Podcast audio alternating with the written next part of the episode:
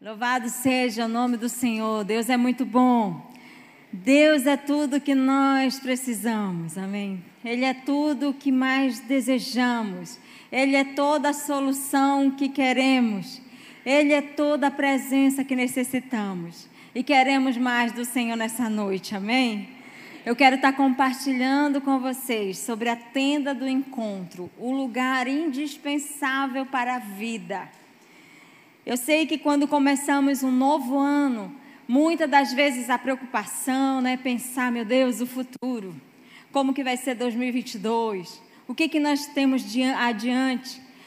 Algumas pessoas dizem, né, que o futuro é um conjunto de probabilidade, por isso que deixa alguns nervosos, né? Será? E vem ansiedade, como é que vai ser? Vai ter mais dinheiro, ou alguém vai adoecer, e começa muitas coisas virem sobre nossa cabeça. Mas o nosso Deus, ele é o Deus de ontem, ele é o Deus de hoje e ele é o Deus de amanhã. Ele já está adiante, ele já está lá na frente. Então, o mais seguro que eu posso fazer é segurar na mão dele e poder dizer assim: Senhor, eu quero caminhar contigo, lado a lado, cada dia desse ano de uma maneira tranquila, de uma maneira mais apaixonada, de um nível mais compromissado com Ele, amém? E quando se fala de relacionamento com Deus, eu não encontraria um outro texto que possa expressar isso, a não ser Êxodo 33. E nós vamos ler assim vários versículos, amém? Nós vamos ler e ouvir e ver o que Deus nos ensina aqui. É impossível falar sobre relacionamento sem, sem é, citar o que Moisés falou para Deus. E é algo tão lindo. Vamos lá, Êxodo 33. O Senhor disse a Moisés: Suba deste lugar, você e o povo que você tirou da terra do Egito, e vá para a terra a respeito do qual jurei a Abraão, Isaque e a Jacó, dizendo: Eu a darei à sua descendência enviarei o anjo adiante de você, e expulsarei os cananeus, os amorreus, os heteus, os ferezeus, os heveus, os jebuseus. Vão para uma terra que mana leite e mel. Eu não irei no meio de vocês, porque vocês são um povo teimoso, para que eu não os destrua no caminho.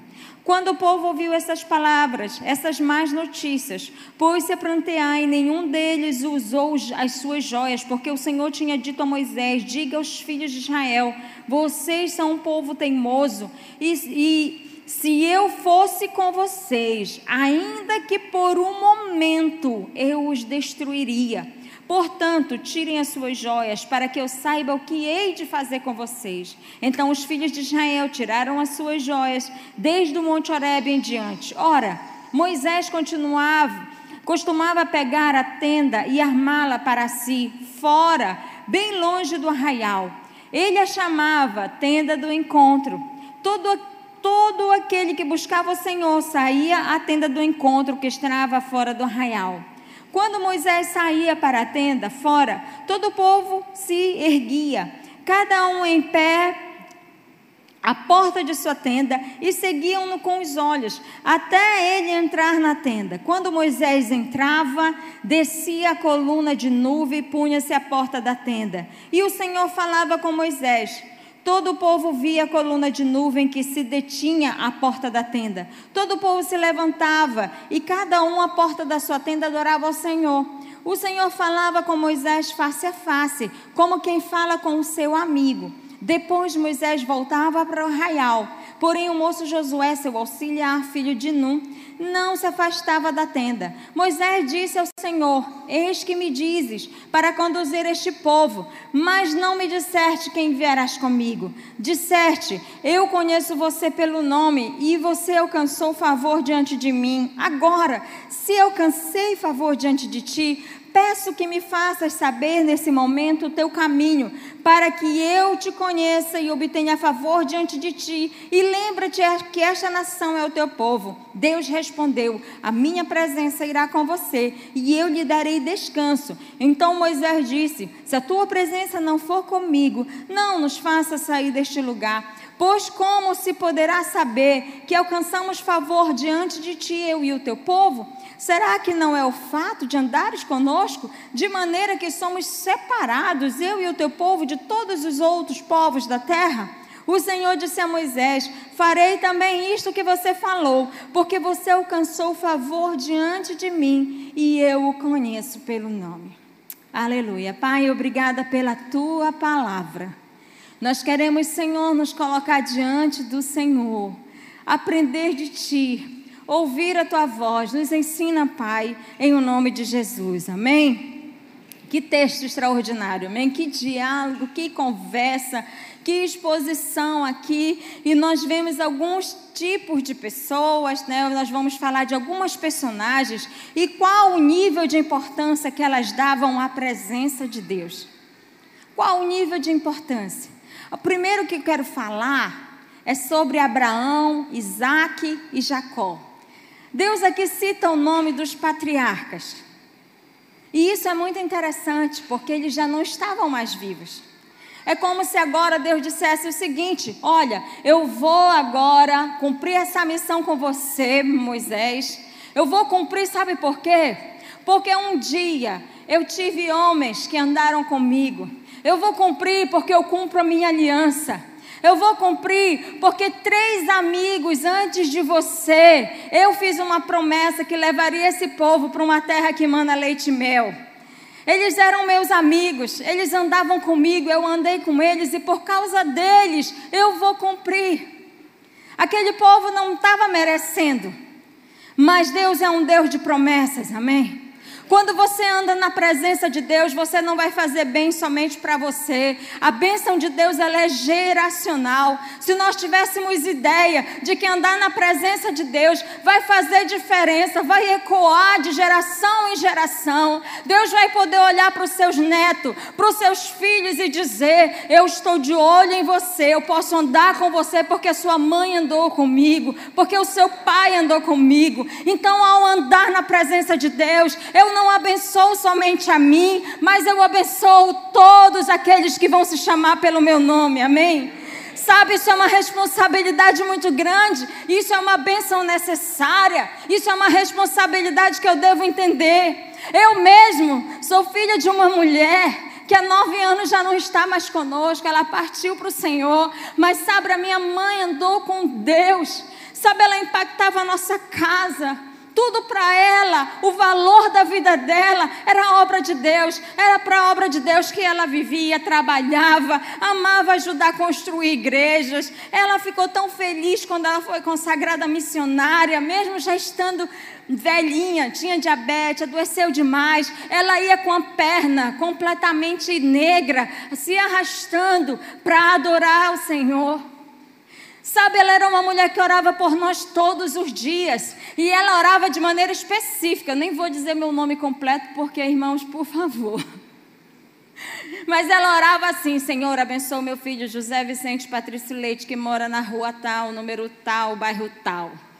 Quando nós chegávamos perto da mamãe, que ela começava a orar, que ela dizia especificamente o nome e o endereço de mamãe, a senhora só falta dar o CPF da gente para Deus. Mas sabe, depois de todos esses anos, quantas vezes eu e os meus irmãos podemos louvar a Deus por bênçãos que nos alcançam, que nós sabemos a mamãe orou por isso.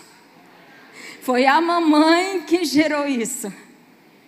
Sabe, a, a, a, vida dela impacta a nossa até hoje, mesmo que há tantos anos ela partiu para o Senhor.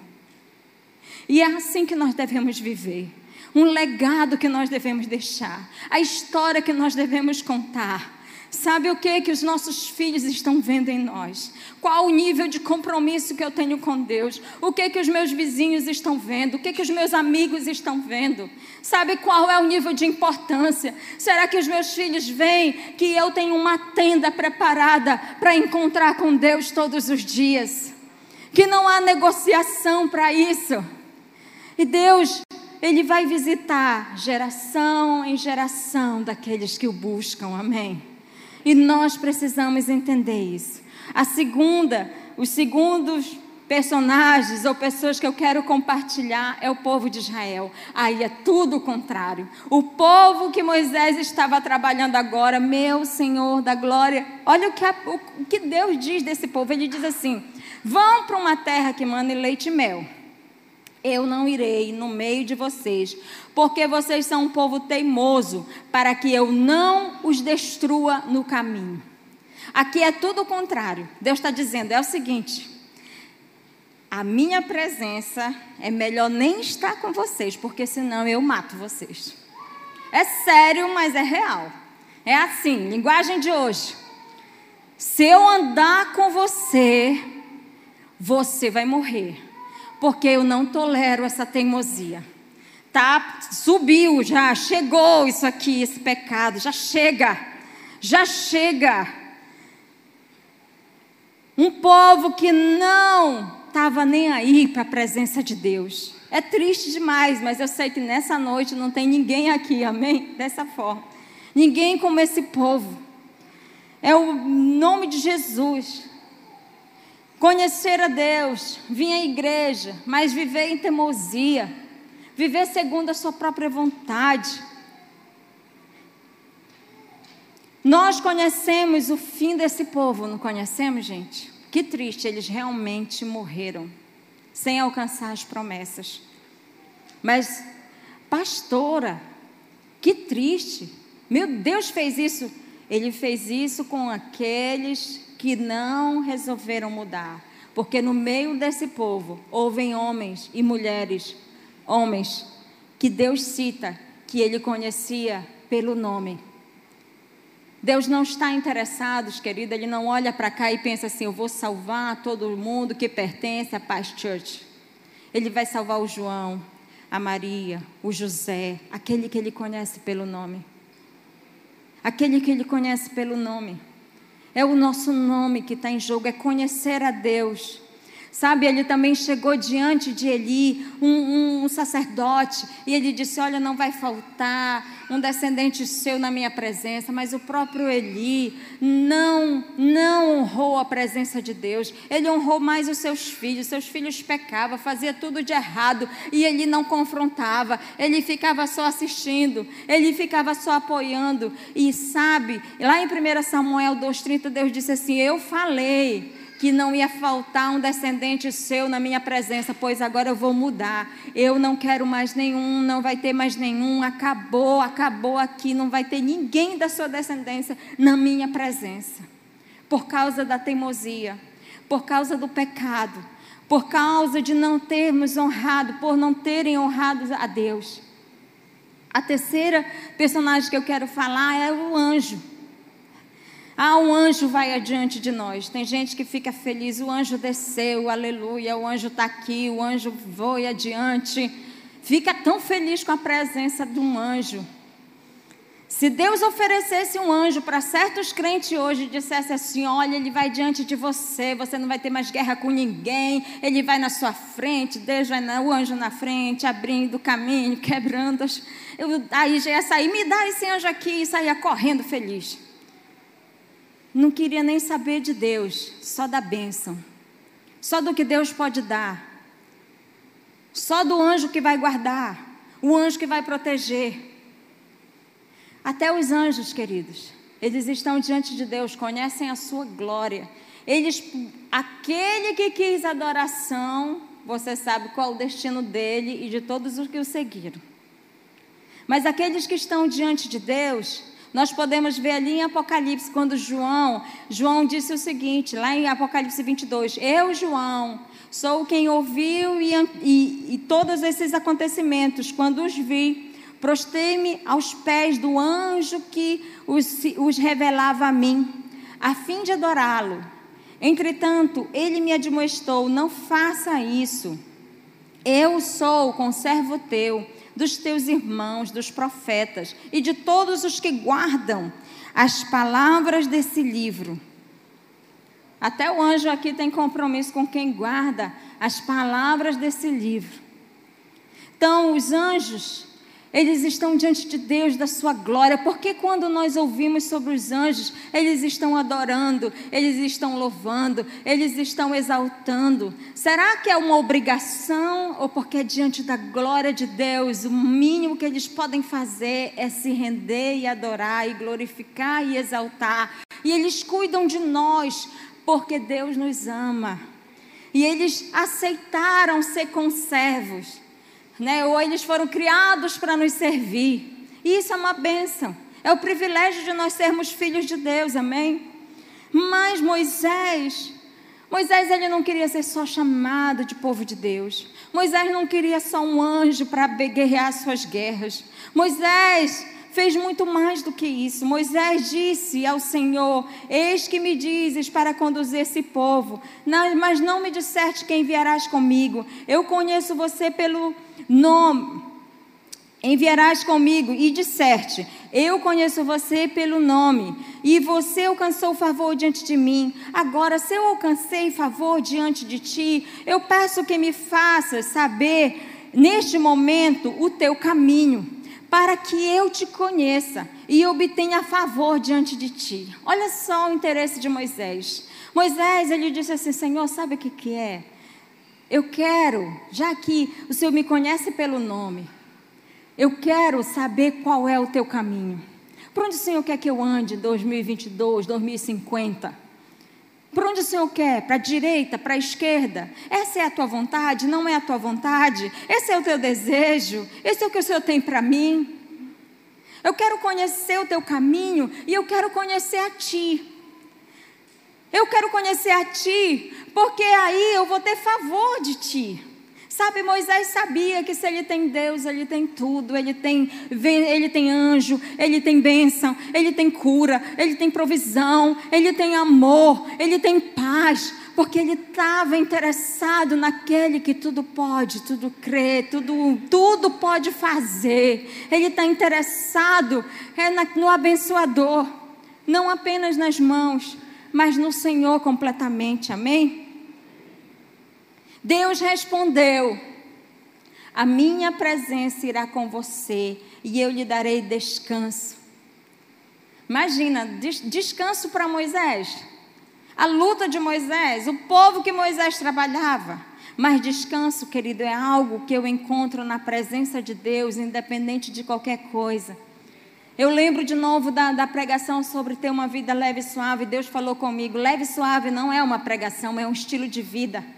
É o estilo de vida de quem ama e pode entrar na minha presença. Olha aqui, Deus disse para mim, para Moisés: a minha presença irá com você e eu te darei o que? Descanso. Quem lê sobre Moisés não acha que Moisés tinha descanso.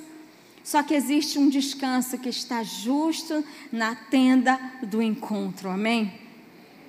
Esse descanso, ele, ele transcende, transcende o sobrenatural, o mundo natural.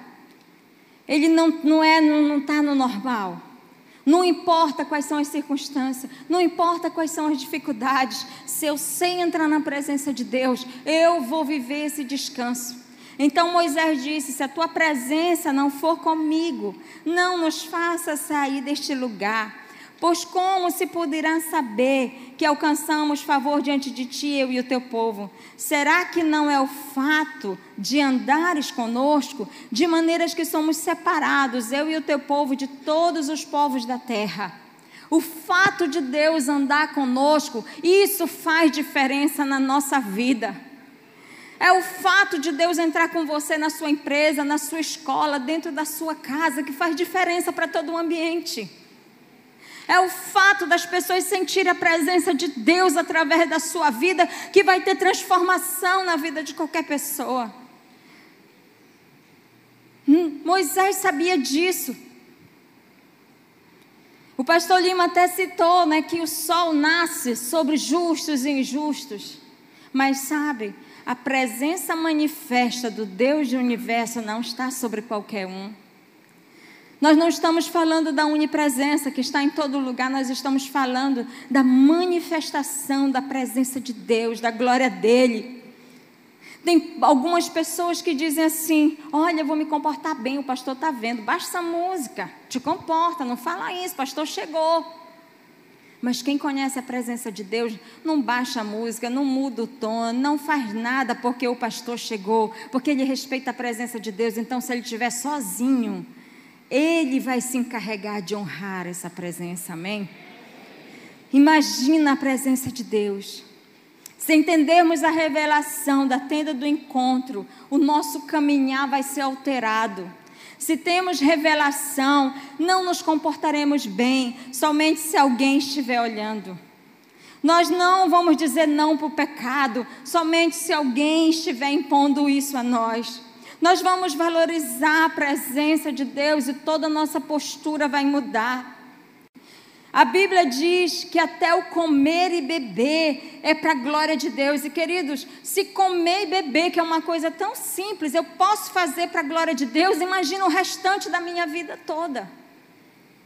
Eu posso fazer muito mais, eu posso acordar para a glória de Deus, eu posso trabalhar para a glória de Deus, eu posso criar os meus filhos para a glória de Deus, eu posso orar para a glória dEle. Eu vivo, eu posso viver para a glória dEle em cada detalhe da minha vida, amém? Se não conseguimos romper com pecados escondidos, sabe, eu estou dizendo para Deus, eu não me importo com a tua presença. Se eu não oro, eu digo para Deus: olha aqui, eu não me importo com a tua presença, tanto faz, tu quer falar comigo, se tu não quer, eu estou independente. Se eu não leio a palavra de Deus, se eu não sou apaixonada, se todos os dias eu não me, me coloco diante de Deus para ver o que, que Ele quer falar comigo, eu estou dizendo: eu não me importo com essa presença se eu faço apenas o que é conveniente para mim. Eu preciso avaliar como é que está a minha vida hoje para realmente poder dizer, Deus, a tua presença, a tua presença não for comigo, não me faça subir desse lugar. Eu quero é a tua presença. O que Deus vai dizer? Ele vai dizer o que ele disse para Moisés ou ele vai dizer o que ele disse para o povo de Israel? Porque para Moisés ele disse: então, eu irei com você para o povo de Israel: olha, melhor eu nem ir contigo, porque senão.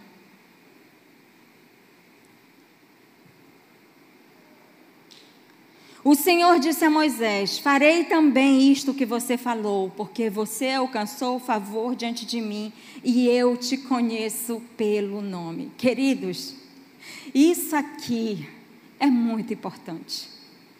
Sabe, eu te conheço pesa mais do que nós podemos imaginar na nossa vida. Eu fico pensando em João, capítulo 3, aliás, capítulo 17, versículo 3, diz assim: E a vida eterna é esta, que te conheçam a ti, o único Deus verdadeiro, e a Jesus, a quem tu enviaste. A vida eterna é esta, que te conheçam. Isso é tão prova porque quando Deus ele fala das dez virgens, as dez eram virgens. Mas metade delas tinha relacionamento, estava, né, tinha azeite, estavam tendo manutenção no seu relacionamento, conheceram o noivo, ficaram junto com o noivo, mas o noivo, quando as outras chegaram, ele disse assim: Eu não as conheço. Eu não sei quem são vocês. Quem são vocês? Aí elas podiam dizer assim: Senhor, Senhor. É lá em Mateus 7. Não temos nós profetizado em teu nome. Em teu nome expulsamos demônio. Em teu nome não realizamos muito milagres. Então lhe declararei: nunca os conheci. Isso é muito sério. Isso é muito sério. Nós precisamos mais do que vir aqui sentar, ouvir uma palavra, cantar uma canção. Eu preciso me relacionar com Deus, eu preciso fazer, sabe, um lugar de adoração, de dizer, Senhor, nós vamos é conversar diariamente. Nós, Senhor, eu quero andar contigo. Senhor, e sobre isso, qual é a tua opinião? Senhor, e isso que eu estou fazendo, esse meu jeito que eu me comporto, o que o Senhor acha sobre isso? Eu preciso ter conversas sérias com meu amigo. Sabe uma coisa legal de ter um amigo? Às, às, vezes eu penso assim, pensa numa coisa rara, é você pensar assim, quem é o meu amigo? Às vezes você mesmo fica perguntando, quem, Quem que eu posso dizer? Esse é meu amigo. Nas, nos altos e nos baixos, essa pessoa está com você. Passa anos e entra ano, essa pessoa está com você. Pessoa que está junto. Tem gente que, se você está lá embaixo, já te deixa. Mas tem gente também que, se você está lá em cima, te deixa. Quem é o nosso amigo? É a mesma coisa. Deus como amigo, uma bênção. Aleluia. Ele é fiel. Mas você, amigo de Deus, eu, amiga de Deus, tipo assim, ah, Senhor, o Senhor não me abençoa esse ano. Eu, olha, é o seguinte, não vou mais estar congregando, não. Eu estou nessa igreja há muito tempo, ninguém me dá valor, ninguém me diz a importância que eu tenho. É o seguinte, olha, tá basta para mim. E aí a gente larga Deus por qualquer coisinha. Será que ele pode dizer: esse é o meu amigo? Está comigo na minha obra. Tenha Covid, não tenha Covid. Tenha dinheiro, não tenha dinheiro. Tendo saúde, não tendo saúde. Tenho dificuldade, não tenho dificuldade. Ele está ali comigo, fervoroso, cheio, me honrando, glorificando o meu nome, exaltando o meu nome, não importa as circunstâncias, Ele me louva, Ele me adora, Ele me glorifica. Ou será que você é amigo somente se Ele te dá as coisas? É fácil saber quando nós somos amigos. Eu estou meditando é, o livro que eu estou lendo da Bíblia é Jeremias. Eu já tinha feito a pregação na segunda-feira, mas eu estava meditando durante a semana e os meus olhos foram Jeremias 15, 1, que era o meu capítulo do dia. E eu me surpreendi quando Deus disse assim para Jeremias: Jeremias também está numa missão, um povo difícil, né? Jeremias na sua missão agora. E, e Deus disse assim para Jeremias: nem que Moisés e Samuel estivessem me pedindo por esse povo, Jeremias, eu não vou fazer, não vou abençoar esse povo. Meu Deus do céu. É como se ele dissesse assim: Olha aqui, nem que o João Clésio me peça, né, nem que a Joana me peça. Se o Cleiton me pedir, que é meu amigo, eu não vou fazer. Sabe, Deus citar o nome do Moisés, gente. Deus citar o nome, porque Ele conhece pelo nome. E essa pessoa é muito importante para Ele. Porque se ele está chateado ali com a situação do Jeremias, né? com, com, a, com, a, com essa nova obra. Mas ele pode dizer: olha, nem se Moisés, nem se o meu amigo Samuel tivesse aqui. Paulo também nos mostra em sua declaração o nível de importância que a presença de Deus tinha para ele. Olha só, Filipenses capítulo 3 diz assim: Embora eu mesmo tivesse razões para ter tal confiança, se alguém pensa que tem razões para confiar na carne, eu ainda mais. Circuncidado no oitavo dia da vida, pertencente ao povo de Israel, a tribo de Benjamim, verdadeiro hebreu, quanto à lei fariseu, quanto ao zelo perseguidor da igreja, quanto à justiça que há na lei, irrepreensível. Talvez a gente pode chegar também como esse povo, olha, é, como, como essa lista aqui do, do, do Paulo. Sabe quem eu sou? Eu tenho não sei quantas faculdades, eu tenho é muito dinheiro, eu tenho é, muita, muito isso, muito aquilo, muito não sei o quê. Diante de Deus e da eternidade, isso não vai ser considerado nada. Por isso que eu preciso ajustar minha vida com Deus, porque Paulo, apesar de todo esse currículo extraordinário, ele disse assim: Mas o que para mim era lucro, passei a considerar perda por causa de Cristo. Mais do que isso, considero tudo como perda comparado à suprema grandeza e o conhecimento de Cristo Jesus, meu Senhor.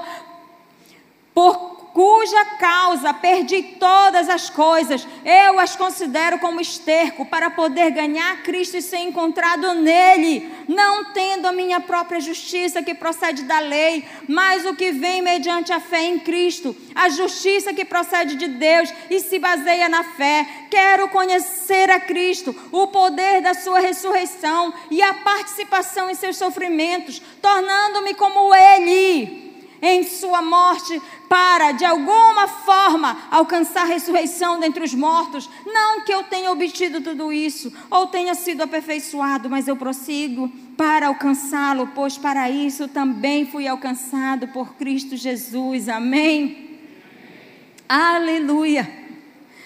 Paulo poder dizer: Senhor, eu tenho tudo isso, Senhor, eu construí tudo isso, Senhor, eu adquiri tudo isso, Senhor, eu aprendi tudo isso, mas diante da tua presença, para eu ser encontrado em ti, eu considero isso nada, eu considero esterco, eu coloco de lado.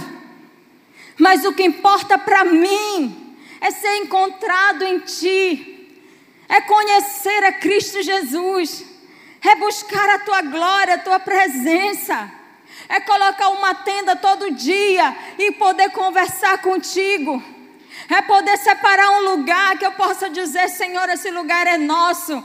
Seja ele um quarto maravilhoso, seja ele um cantinho no quintal. Eu li um livro, não, me retratando, eu nunca li esse livro. Eu vi apenas um livro chamado Ocupado Demais para Deixar de Orar. Eu não li o livro, mas o tema falou muito comigo. E eu já vi testemunho de pastores que, se o problema for muito sério, eles oram duas horas. Se for mais sério, ora quatro horas. Se for mais sério, ora cinco. Se for mais sério, faz jejum de não sei quanto tempo mas não vai sair da presença de Deus até que se resolva na presença dele para poder chegar e fazer algo. E às vezes nós estamos ocupados demais. Deus, eu não posso falar contigo hoje porque eu estou ocupado demais. Deus, eu não posso falar contigo hoje porque o dia foi muito corrido. Deus, eu não posso falar contigo muito hoje. É falta de prioridade. Com quem a gente ama, quando nós estamos apaixonados, a gente dá qualquer jeito. A gente gasta qualquer dinheiro a gente faz qualquer loucura de amor, porque a gente quer estar perto, porque a gente quer estar junto, porque a gente quer conversar sobre o assunto. Então eu preciso valorizar a presença de Deus, os seus conselhos. Eu preciso ouvir, eu preciso dispor o meu coração para obedecer. Eu preciso dispor o meu coração para honrá-lo. Eu preciso sabe, entender o que é me relacionar com Deus. Ai, a presença de Deus é tão maravilhosa. Pedro mesmo quando viu ali no monte da transfiguração, ele disse: "Senhor, eu não posso, eu quero fazer logo uma tenda. Vamos ficar aqui nesse lugar. É tão bom estar aqui nesse lugar."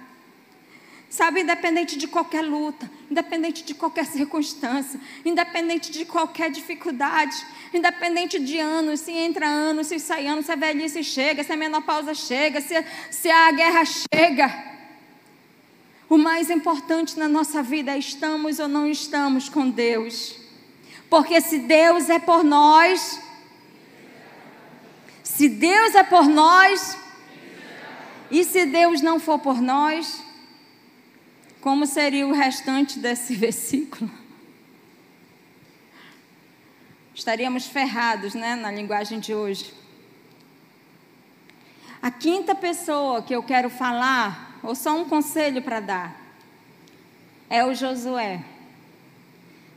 Josué, ele ficava, Moisés estava na tenda e o Josué ia lá para perto.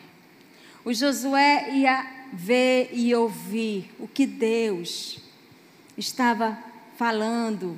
Talvez ele ouvia, mas ele sentia, ele ficava ali perto. Quem é o Moisés na sua vida? Quem é alguém que te inspira a ficar mais próximo de Deus? Quem é alguém que para você realmente você pensa assim, meu Deus, eu quero ser igual esse homem. Eu quero ser igual essa mulher. Essa mulher vive em, em chamas por Deus. E eu quero ficar parecida com ela.